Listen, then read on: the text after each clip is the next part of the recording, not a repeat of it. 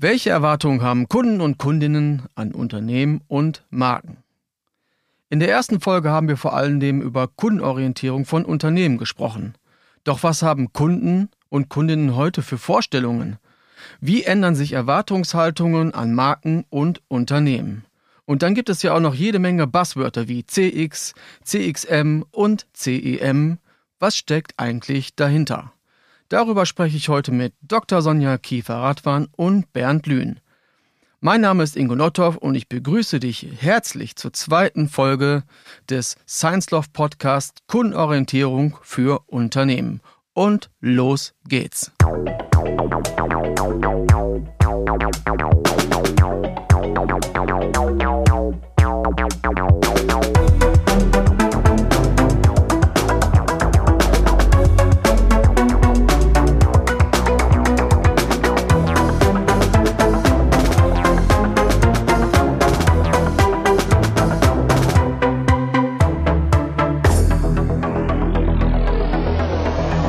Hallo ihr beiden. Bernd, schauen wir doch direkt mal auf die Kundinnen. Welche Erwartungen haben diese heutzutage an Unternehmen und Marken?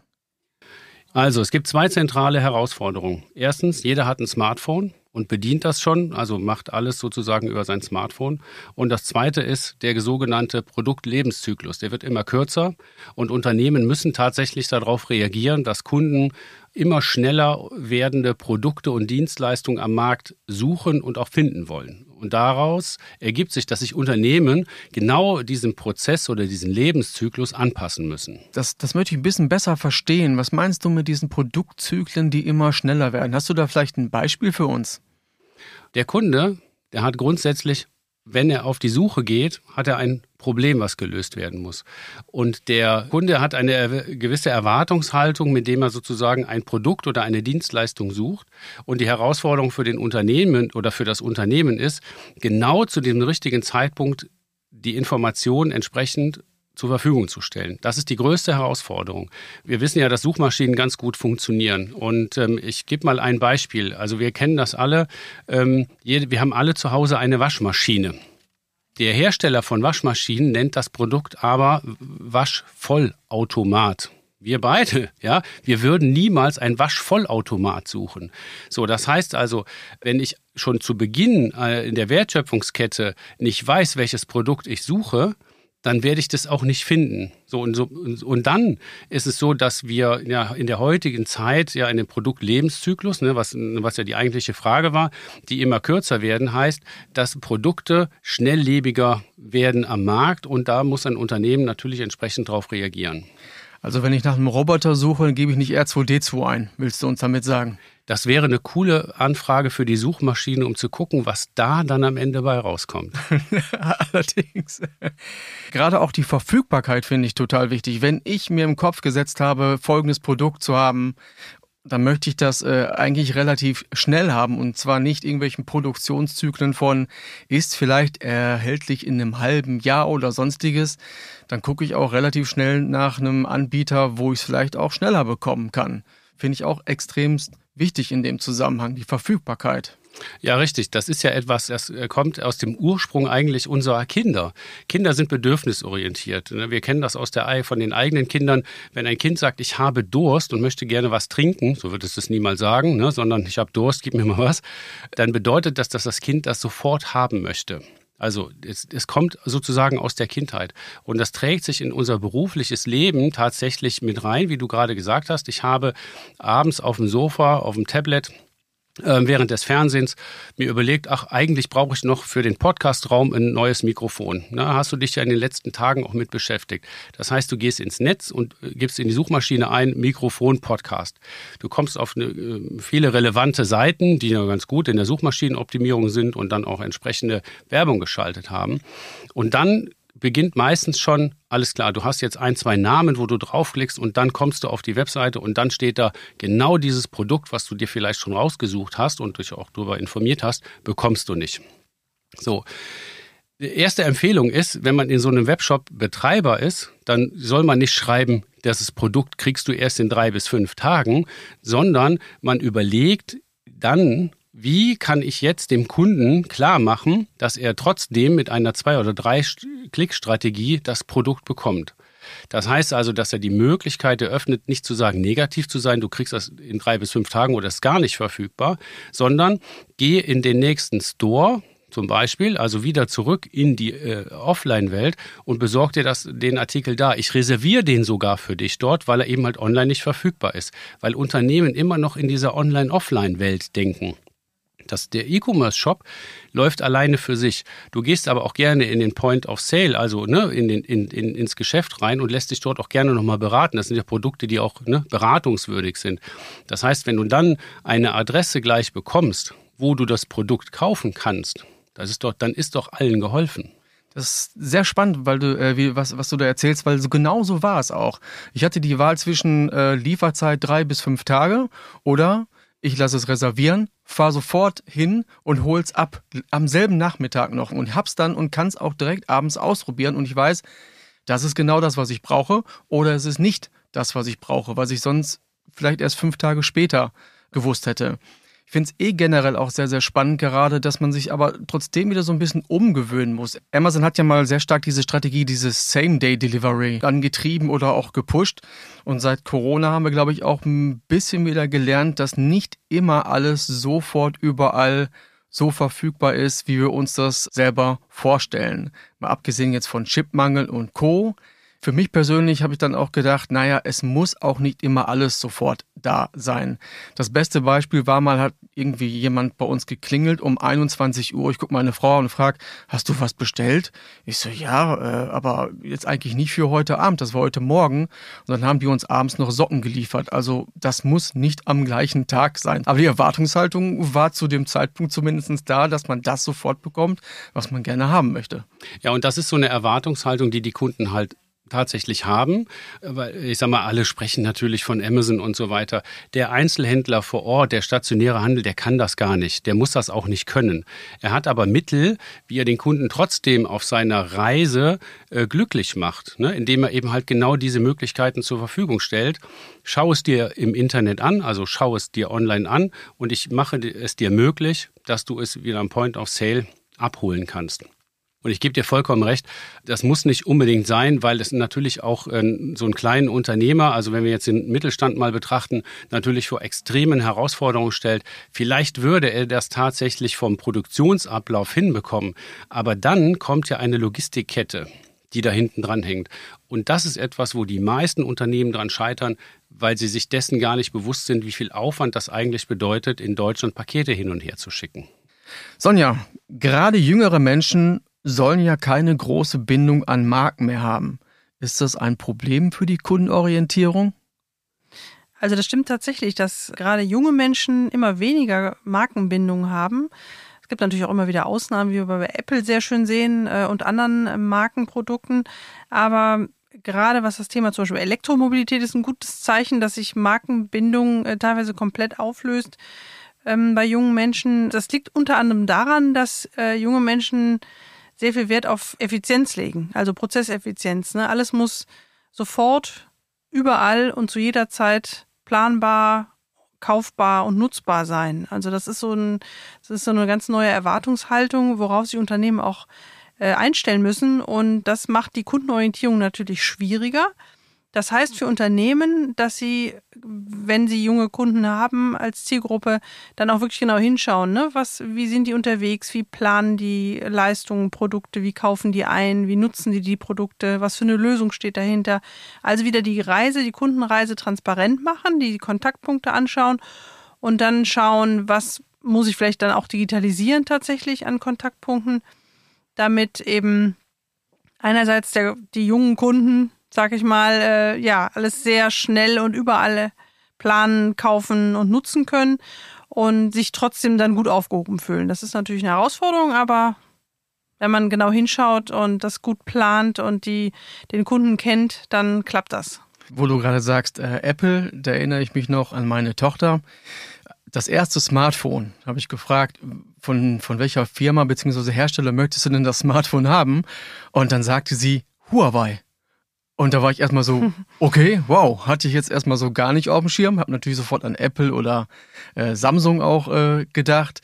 Und äh, ja, aber nach dem ersten Huawei war es dann ganz schnell auch Apple, mhm. was dann gewünscht äh, wurde. Aber mit Huawei hatte ich jetzt im ersten Moment nicht gerechnet. Ist vielleicht auch so ein bisschen äh, je nach Generation, welche Marken ja. man, also welch, welches Marken, jetzt fällt mir das Wort nicht so richtig an, so diese Markenverbundenheit mhm. spielt da, glaube ich, eine große Rolle. Man hat so, so, so, also ich zumindest in meinem Leben, so einige Marken, wo ich sage, ja, genau das ist äh, meine Marke, aber von dem würde ich es nicht kaufen, weil es irgendwie nicht meine Marke, weil es vielleicht ein anderer Lifestyle ist, obwohl mhm. es vielleicht auch ein ganz funktionelles Trainingsshirt oder sonstiges äh, ja. nur ist. Ja. ja.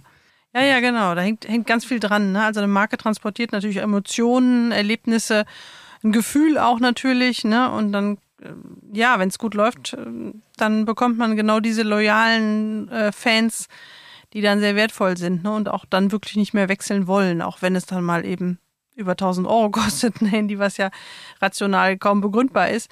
Ähm, ja. Funktional sind die Geräte immer vergleichbarer, aber dann schafft die Marke natürlich dann genau diesen, diesen Unterschied. Ne? Und in, interessant dabei ist bei dieser Markenbildung, die da stattfindet, dass zum Beispiel äh, die Jüngeren ja auch jetzt, die gucken ja kein Werbefernsehen in dem Sinne, wie wir das früher gemacht haben in den 70er, 80ern, ja. wo wir ja richtig gebrandet wurden mit irgendwelchen Slogans und Sprüchen, die sich so richtig tief reingefressen haben, die man heute noch aufsehen ja. äh, kann. Ich denke da nur so, nichts geht über Bärenmarke, Bärenmarke genau. im Café. Damit ja. haben die ja eigentlich gar Nein. nichts mehr zu tun und die gehen über ganz andere Kanäle, um da eine Markenbindung herzustellen und viel, was andere auch empfehlen, vor allem aus dem Freundeskreis und natürlich Instagram und auch mittlerweile TikTok sind ja. da äh, unheimliche Treiber, welche Produkte und Marken die halt gut finden. Ja, ja, ja, das ist ganz erstaunlich. Ich habe so eine Geschichte im Kopf, wo meine Tochter, es kam, der Postbote kam mit einem Paket unterm Arm und die war, ich weiß nicht, fünf, sechs und sagt, oh, Mama, hast du Schuhe gekauft? Und es war ein Paket von Zalando. Das war irgendwie das erste Paket, was ich da überhaupt ge jemals gekauft habe. Danach nie wieder und vorher nie, nie, äh, noch nie. Und ich weiß bis heute nicht, wo sie her sie Zalando kennt, aber sie hat Zalando mit Schuhen verbunden. Und es war für sie klar, dass ich Schuhe gekauft habe. Deshalb ist es wichtig, genauer hinzugucken, wo sind die eigenen Kunden unterwegs, wo nehmen die die Marke wahr und da ansetzen. Das ist super. Ich kann mich noch daran erinnern, als Zalando gestartet ist, wo viele gesagt haben, Schuhe über das Internet verkaufen? Das funktioniert ja überhaupt gar nicht. Ich muss ganz ehrlich gestehen, ich stelle, glaube ich, öfters bei Zalando als meine Frau. Und nicht nur Schuhe. Genau, ist inzwischen, ja, inzwischen ist, alles. Inzwischen alles.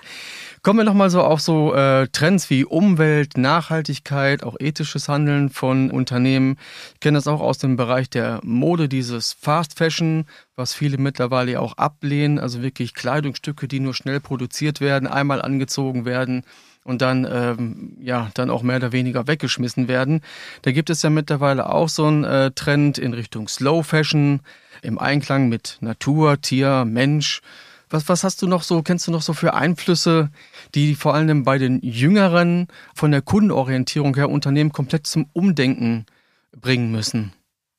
Ja, also das Thema Nachhaltigkeit ist tatsächlich ein Riesenthema. Äh, hängt natürlich ganz stark auch von, der, von dem Alter der, der Kunden ab. Aber bei Junge, ich sag mal so im Teenageralter geht das dann los, vorher noch nicht so unbedingt. Aber ja, das ist das Thema Nachhaltigkeit wahnsinnig wichtig. Das zeigt im Moment auch die, die Vinted-App, ne, die bei den jungen Leuten sehr, sehr beliebt ist. Äh, gerade was Kleidung angeht aber inzwischen ja auch darüber schon, schon drüber hinaus. Man kann schon andere Sachen, Secondhand-Sachen verkaufen und die werden wie wahnsinnig darüber verkauft und gekauft auch. Also Kunden wird es auf jeden Fall immer wichtiger, auch zu wissen, wo Produkte herkommen. Ne? Wie wurden sie produziert? Äh, Transparenz der Lieferketten ist so ein Schlagwort, womit sich Unternehmen immer mehr beschäftigen müssen. Kennen wir aus der Textilindustrie auch. Also das ist für Unternehmen ein ganz großes Thema und ist auch branchenübergreifend für jedes Unternehmen inzwischen relevant. Ich hatte ja gesagt, dass ich mit euch beiden hier noch eine Runde Buzzword-Bingo mache. Und ich fange jetzt mal an mit der Sonja zu dem Begriff Service Experience. Ja, die Service Experience beschreibt das Service-Erlebnis. Ne? Experience steht ja für Erlebnis und Ziel ist es, einen Service anzubieten, der einen optimales Erlebnis, ein optimales Kauferlebnis, ein optimales Planungserlebnis oder Nutzungserlebnis für den Kunden schafft. Also der Service möchte ja erreichen, dass ein Produkt besser zu nutzen ist, weil es das Produkt zum Beispiel nochmal erklärt, digital oder physisch, dass das Produkt geplant werden kann und hinterher auch optimal, wie gesagt, eingesetzt werden kann. Also ganz viele Kontaktpunkte werden dadurch vereinfacht für den Kunden, ne, erklärt und äh, erhöht einfach nochmal die, wie man so schön sagt, die Prozesseffizienz des Kunden, also dass er eine, eine optimale Lösung bekommt. Ja, und wenn das Ganze zu einem tollen Erlebnis für den Kunden wird, dann spricht man von der sogenannten Service Experience, die man dadurch erreichen möchte. Wie würdest du es auf Deutsch übersetzen? Ja, das Service-Erlebnis, ne? dass das erreicht werden möchte. Also es geht ja nicht nur darum, Produkte zu verkaufen oder einen Service zu verkaufen oder irgendwie anzubieten. Das war in den 90er Jahren mal so ein Riesenthema. Ähm, alle haben Service angeboten. Völlig unüberlegt, ne, ob die Kunden das wollen oder nicht. Hauptsache Service. Das war so der goldene Weg, hat Unternehmen wahnsinnig viel Geld gekostet. Und alle sprachen hinterher nur noch vom Service Overload, weil im Grunde Sachen angeboten wurden, die kein Mensch wollte. Technisch kannten wir das alle vom Videoapparat ne, oder von irgendwelchen technischen Geräten, die völlig überdimensioniert sind und die haben, das haben wir alles mitgekauft und wollen einfach nur das Gerät an- und ausmachen. Und so ist es auch im Service. Ne? Also man muss genau hinschauen, was man anbietet, was der Kunde möchte und dann schafft es eben diesen sehr wertvollen Mehrwert. Und äh, Kunden sind dann begeistert und haben dann eine ein Serviceerlebnis. Mein Telekommunikationsanbieter hat letztens meine äh, mobile Datenflat von 3 Gigabyte auf 10 Gigabyte ohne Zusatzkosten hochgesetzt. Wow. Ist das Service oder ist das Customer Experience? ich sag mal, wenn es dein Gesamterlebnis mit dem Unternehmen verbessert, ne? Dann ist es, spricht man von der Customer Experience. Wenn es aber um ein kleines Teilerlebnis geht, dann ist es tatsächlich eine Service Experience. Aber ja. wow, habe ich auch gemacht. ich fand es richtig cool. Genau, genau. Ich sag mal, das trägt zu deinem positiven Gesamterlebnis bei. So, dann spielen wir jetzt mit dem Bernd auch nochmal eine Runde Buzzword Bingo. Und zwar Customer Experience und Customer Excellence. Wo ist da der Unterschied? Ich finde das eine unfassbar spannende Frage. Also wenn wir uns das Thema Customer Experience mal einfach nur ganz nüchtern betrachten, dann geht es im Grunde immer um eine Kundenreise. Das heißt, der Kunde bewegt sich innerhalb eines ähm, einer Suche zu einem bestimmten Produkt, fängt irgendwo an, das zu suchen und kauft es, schließt ab und wird dann irgendwann zu einem, ja, hoffentlich, ähm, ja, ähm, das Wort fällt mir jetzt gerade nicht ein, zu einem, zu einem zufriedenen, zufriedenen, Kunden. Kunden. Genau. Ja. So.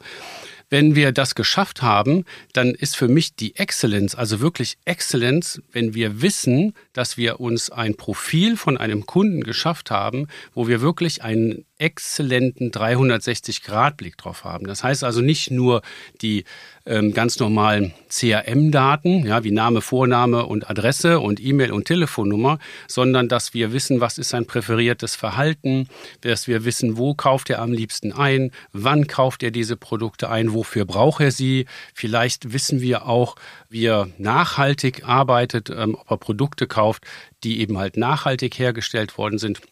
Und das ist aus meiner Sicht eine Exzellenz, wenn wir Kunden personalisiert, individualisiert mit hervorragendem Content ansprechen können, weil wir genau wissen, dass das mein Zielkunde ist, wo wir vorher vielleicht auch eine Persona erstellt haben. Also die Excellence und die Customer Experience schließt sich so zusammen.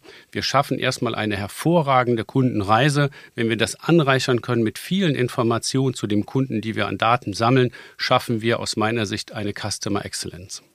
Ich bin ja noch die Generation CD-Käufer und ich habe so eine Wunschliste bei einem großen Online-Versender. Und eigentlich müsste dieser Online-Versender wissen, wenn die CD unter 10 Euro rutscht, dann kann er mir die eigentlich schicken.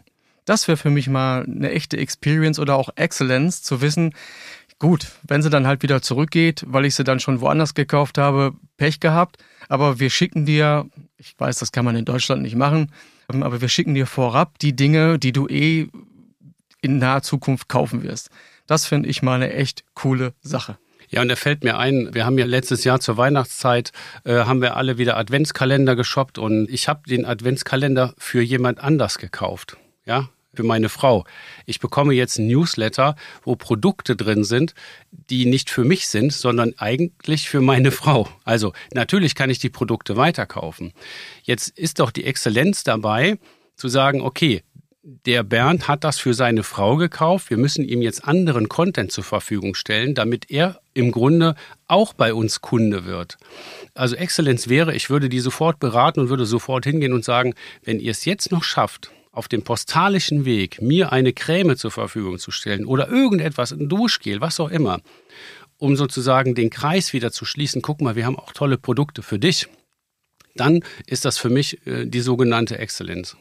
Das ist die klassische Falle, wenn man Dinge für andere shoppt. Das genau. habe ich auch schon mehrfach erlebt, wo ich dann auch echt schmunzeln musste. Ich kriege übrigens äh, mittlerweile immer noch ähm, Newsletter zu Kinderspielzeug. Also meine Kinder sind mittlerweile ein bisschen älter. Sie wollen nicht mehr damit spielen. Sie wollen nicht mehr damit spielen. Gehen wir jetzt noch mal ein bisschen konkreter in das äh, Thema rein. Wie lässt sich ein Unternehmen am Kunden ausrichten? Und wenn natürlich traumhaft, wenn du das eine oder andere Beispiel für uns hättest. Ja, so das Beispiel, was ich gerade habe, das ist ein äh, absolut praktikables Beispiel, wie sich eben halt ein Unternehmen am Kunden ausrichten kann. Im Grunde geht es nur darum, Daten zu sammeln. Erstmal Daten zu sammeln, wer ist mein Kunde, wie äh, verhält sich mein Kunde und warum ist der eigentlich mein Kunde? Ja, also wie am Beispiel dieses Adventskalenders werde ich wahrscheinlich in diesem Jahr zu einer bestimmten Zeit auch wieder ein Newsletter bekommen, um einen Adventskalender zu kaufen. Aber das will ich ja gar nicht, sondern ich habe ja erfahren, dass man mit diesen Produkten zufrieden ist. Und dann wäre es doch auch schön, wenn ich dann Informationen über bestimmte Produkte bekomme, damit eben halt der Hersteller des ähm, Kalenders herausfinden kann, wer ist eigentlich der Bernd indem man mir viele verschiedene Informationen zukommen lässt, die wieder dann analysiert. Also das Unternehmen kriegt ja dann von mir eine entsprechende oder vielleicht auch gar keine Antwort, dass man dann die Daten analysiert. Also ein Punkt ist tatsächlich, ein wichtiger Punkt ist, wie sich Unternehmen aufstellen müssen, Daten zu sammeln, aber wirklich gute Daten zu sammeln und die zu analysieren, damit sie ihren Kunden besser kennenlernen. Und auch hier nochmal ganz, ganz wichtiger Punkt. Es geht immer um das Warum. Warum bin ich hier der Unternehmer, der mit einem Kunden kommuniziert? Ich habe eine Lösung für sein Problem. Und dass die Unternehmen dann bei aller Automatisierung dann auch irgendwann mal lernen, dass im Juni einfach keine Adventskalender angesagt sind, auch wenn die gerade reduziert wurden. Richtig, genau. Es sei denn, die Schokolade muss jetzt endlich da raus oder so. Das ja. mag natürlich sein. Bernd, kennst du Vorreiter der Kundenorientierung. Und damit meine ich jetzt nicht unbedingt die Klassiker Apple, Amazon. Es gibt immer wieder diese klassischen Hidden Champions aus dem Mittelstand. Wer fällt dir da ein? Also spontan fällt mir ein Unternehmen ein aus Stuttgart, was wir selber mal als Kunden betreut haben. Das ist ein typischer Hidden Champion. Wir kennen ähm, alle, wir haben alle, auch ja, wo wir sind, in der Denkschmiede ganz viele Fenster. Das Fenster an sich ist erstmal relativ langweilig, aber es gibt einen Hidden Champion, der sozusagen die Verriegelungen in den Fenstern baut. Die sehen wir gar nicht. Aber jedes Mal, wenn du das Fenster auf und zu machst, betätigst du die Technik dieses Stuttgarter Unternehmens. Das würde es, sagen wir mal, das Fenster würde nicht funktionieren mit dieser Technik. So, und das ist für mich so ein typischer Hidden Champion. Die Frage ist halt immer, wie sich solche Unternehmen am Markt etablieren und wie sie sozusagen, die brauchen keine Werbung machen. Ne? So, also von daher, das ist so ein typischer Hidden Champion, der äh, Produkte entwickelt, die andere Funktionalitäten wie ein Fenster zur Verfügung stellen. Auf der anderen Seite, wir haben ähm, in einem anderen Podcast über das Thema Apple gesprochen und dann gibt es auch ein negatives Beispiel wie Nokia zum Beispiel, weil Nokia hat ja immer dafür gesorgt, dass man mit diesen Geräten, mit den Endgeräten, was ja nie ein Smartphone war, telefonieren konnte. Also telefonieren und SMS. Und wir vergleichen das natürlich immer mit Apple, weil Apple verkauft ja kein Telefon, auch kein Smartphone, sondern die verkaufen Emotionen. Ja, wenn du auf die Webseite gehst, du siehst immer nur, also wirklich ganz tolle emotionale Bildsprache, Texte, die mich wirklich abholen auch. Und Nokia hat das verpasst weil die immer nur gesagt haben, ach, sowas machen wir nicht. Wir sorgen immer nur dafür, mit unseren Geräten kannst du telefonieren, bist überall erreichbar und kannst ab und zu mal eine SMS verschicken. Und es gab mal eine Zeit, da konnte ich mir gar nicht vorstellen, ein anderes Handy zu haben als von Nokia. Genau. Das, und als das erste iPhone rein, herauskam, habe ich noch gedacht, naja, Ob man das wirklich braucht, wo wir jetzt sind, das wissen wir alle selbst. Ne? Ja, genau. Zu den ähm, äh, guten alten Zeiten, ich glaube, ich habe noch ein 2110-Tastentelefon mit so einem komischen äh, Display, habe ich noch in irgendeiner Kruschelkiste so als Andenken, glaube zu meinem ersten oder zweiten Handy, ich weiß es gar nicht. Ich habe noch so einen äh, alten aufklappbaren Communicator. Oh ja. Ich will mich nicht davon trennen. Das war die super E-Mail-Maschine früher. Naja, ist äh, aber auch schon, mein Gott, fast 20 Jahre, glaube ich, entsprechend her. Ja, du hattest mir letztens mal erzählt von jemandem namens Elmo. Möchtest du das noch hier kurz anbringen oder? Ja, sehr gerne. Ich habe mir dazu tatsächlich auch ein paar Notizen gemacht. Also im Grunde, wir sprechen ja immer über das Thema Customer Journey, Customer Experience. Wo kommt das eigentlich her? Äh, wir sind ähm, in so einer agilen Welt unterwegs. Ich muss es tats tatsächlich ein Stück weit ablesen. Also die Geschichte der Customer Journey ist tatsächlich ja ein Bestandteil von der Customer Experience und das liegt schon sehr lange zurück. Nämlich insgesamt, jetzt halte ich fest, 124 Jahre. Es gab damals den Elmo Lewis, der 1898 ein theoretisches Modell entwickelt hat, diese Customer Journey abzubilden. Das ist das etwas angestaubte AIDA-Modell, das sich ja ähm, aus den AIDA, ne, das ist leider jetzt nicht, ist auch eine Kundenreise, aber kein Schiff. Es geht immer um das Thema Attention, also Aufmerksamkeit. Der Kunde weiß von der Existenz einer bestimmten Marke oder einer Lösung. Dann haben wir das Thema Interest, also das Thema Interesse. Der Kunde hat ein aktives Interesse an einer bestimmten Marke oder einer Lösung, wie zum Beispiel mit deinem Mikrofon. Dann gibt es das Thema Desire, das heißt das Thema Wunsch. Der Kunde wünscht sich mit der bestimmten Marke natürlich eine Lösung. Also wir sind immer bei dem Problem oder bei der, bei der, bei der Lösung. Dann gibt es das Thema Action, also der Kunde handelt, macht den ersten entscheidenden Schritt und wählt eine bestimmte Marke oder eine Lösung. Das ist sozusagen dieser klassische lineare Funnel, den es schon eben halt, wie gesagt, 124 Jahre gibt. Dessen sind sich viele gar nicht bewusst, dass sie mit diesem AIDA-Modell arbeiten, was schon wirklich sehr, sehr, sehr, sehr alt ist. Das ist so ähnlich wie mit der Digitalisierung, die viele gemacht haben, ohne dass man wusste, dass es Digitalisierung ist. Richtig, genau. Man muss halt immer nur ein Wort dafür finden. Und dieses Modell, dieses AIDA-Modell greift heute tatsächlich noch, wurde aber in einigen Stellen tatsächlich erweitert. Online First, Mobile First, Digital First oder Digital First. Wenn es um das Beratungshaus Accenture geht, muss es sogar BX First heißen, wobei BX für Business of Experience steht. Das ist eine erweiterte Customer Experience, die unter anderem auch die Sinnhaftigkeit und Werte eines Unternehmens einbezieht, sowie die Mitarbeitererfahrung. Wenn jetzt ein Unternehmen starten möchte, sagen wir mal klassischer Mittelstand, 200 Mitarbeitende, womit sollte es anfangen? Und mal ganz ehrlich, wie lange dauert so eine Ausrichtung an den Kunden und Kundinnen? Die Frage ist vor allen Dingen nicht, wo man, wo das Unternehmen anfangen sollte, sondern wer sollte anfangen. Und da ist ganz klar zu sein, dass die Unternehmensführung, also der Vorstand, Geschäftsführung, da die treibende Kraft und der Auslöser sein sollte für so eine kundenorientierte Ausrichtung. Das ist schon mal das Allerwichtigste. Wie gesagt, es bringt überhaupt nichts, wenn der Vertrieb sagt, wir sind nett zum Kunden, wir wollen kundenorientiert sein und das war's dann, dann ist das Thema ganz schnell ja, verpufft mehr verpufft, oder weniger. genau. Ja. Dann äh, bringt es nichts und wird auch nicht wirklich vorangetrieben. Also wer soll es vorantreiben? Auf jeden Fall die Unternehmensführung.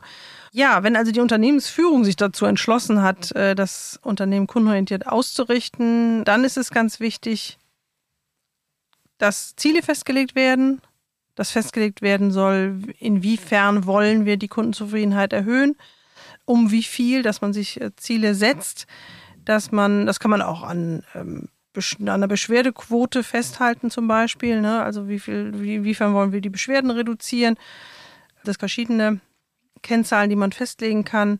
Und dann ist es tatsächlich gut, sich Teilbereiche rauszunehmen und sagen, hier zum Beispiel im Vertrieb, ne, inwiefern können wir kundenorientiert sein. Was auch sehr spannend ist, das mache ich tatsächlich selber mit Studierenden in Vorlesungen, dass ich einzelne Perspektiven mal beleuchte, also dass man einzelne Abteilungen nimmt und sagt, überleg du mal für deine Abteilung, was du für die Kundenorientierung tun kannst. Inwiefern hast du was mit dem Kunden zu tun?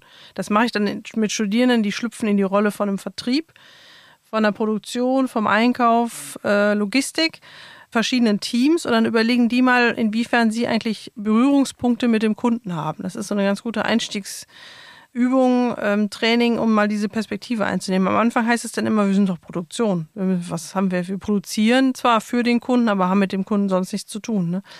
Ja, das ist immer ganz spannend, da kommen ganz viele Aha-Erlebnisse raus und das kann man auch wunderbar im Unternehmen als Training, als Impuls verwenden und damit mal beginnen und sich dann kleine Pilotprojekte raussuchen, wie man einzelne Prozesse dann Abläufe kundenorientierter gestalten kann. Muss denn jetzt die Führungsetage von alleine darauf kommen? Wir müssten jetzt eigentlich mal kundenorientierter aufstellen, beziehungsweise wenn Mitarbeiter, Mitarbeiterinnen erkennen, wir müssen uns jetzt näher am Kunden orientieren, wie kann ich denn die Führungsetage dann auch überzeugen? Weil die wird ja sofort fragen, hm, wenn ich jetzt folgende Summe investiere, dann möchte ich ja auch folgende Summe mehr anschließend raus haben, sonst mache ich das Ganze ja nicht. Was sind denn so, so klassische Argumente, um die Führungsetage zu überzeugen? Ja, das Thema Kundenbindung ist natürlich ein klassisches Argument. Also es gibt ja Zahlen sollte es zumindest im Unternehmen geben. Ne? Wie hoch ist die Absprungquote, also wie, wie, der, wie hoch ist der Kundenverlust? Ähm, wenn die Konkurrenz im Internet einen guten Shop anbietet zum Beispiel, dann passiert es durchaus, dass auch Stammkunden inzwischen abwandern ne? und sich lieber on, im Online-Shop von der Konkurrenz die Produkte zusammenstellen und dann sich liefern lassen. Also da gibt es schon äh, gute Argumente dann auch für Geschäftsführung, die man vorbringen kann und sagen kann, hier, wir müssen kundenorientierter sein, wir müssen uns neu aufstellen. Im Grunde ist das von Unternehmen zu Unternehmen unterschiedlich, was es für Produkte und für Dienstleistungen gibt. Ich habe die Erfahrung gemacht, dass Unternehmen im Grunde erstmal damit anfangen müssen, das Warum zu klären. Das ist das typische Simon Sinek Marketing-Kreis, wo, wo in der Mitte das Warum steht und danach kommt das Wie und das Was. Also warum bin ich als Unternehmer eigentlich hier? Jetzt ist das im Mittelstand ne, wie du schon gesagt hast, an der einen oder anderen Stelle natürlich schwierig, weil die gibt es schon seit Jahren am Markt, die machen ihre Umsätze, die sind alle glücklich, sie sehen noch keine Sinnhaftigkeit in dem Thema, Dinge zu digitalisieren. Und der erste Schritt ist tatsächlich, sich erstens mit dem Warum zu beschäftigen, sich dann mit dem Kunden zu beschäftigen, mit den Personen, also wirklich eine Persona zu bilden und sich nochmal Ziele darüber klar zu machen, wie möchte ich eigentlich und mit was möchte ich eigentlich meine Ziele erreichen. Und der dritte Schritt ist, sich wirklich mit dem Kunden auseinanderzusetzen. Wo ist meine Zielgruppe unterwegs? Wo finde ich meine, meine Kunden? Und wie kann ich sie mit entsprechenden Content und mit entsprechenden Inhalten tatsächlich erreichen? Im Grunde ist das ein verantwortungsvolles Change Management. Wir hören es immer wieder, dass zum Beispiel CRM-Projekte scheitern, weil eben halt Mitarbeiter das nicht annehmen wollen. Warum? Die Software, die Sie vorher benutzt haben, hat wunderbar funktioniert. Irgendeiner in der Geschäftsführung, das mag jetzt daher, das soll jetzt nicht für alle zutreffen, aber irgendeiner hat entschieden, wir brauchen jetzt ein neues CRM, dann wird das eingeführt, manchmal sogar mit einer Parallelwelt. Und die Akzeptanz bei den Mitarbeitern, wir sind alles Menschen, wir gehen unheimlich ungern aus unserer Komfortzone heraus.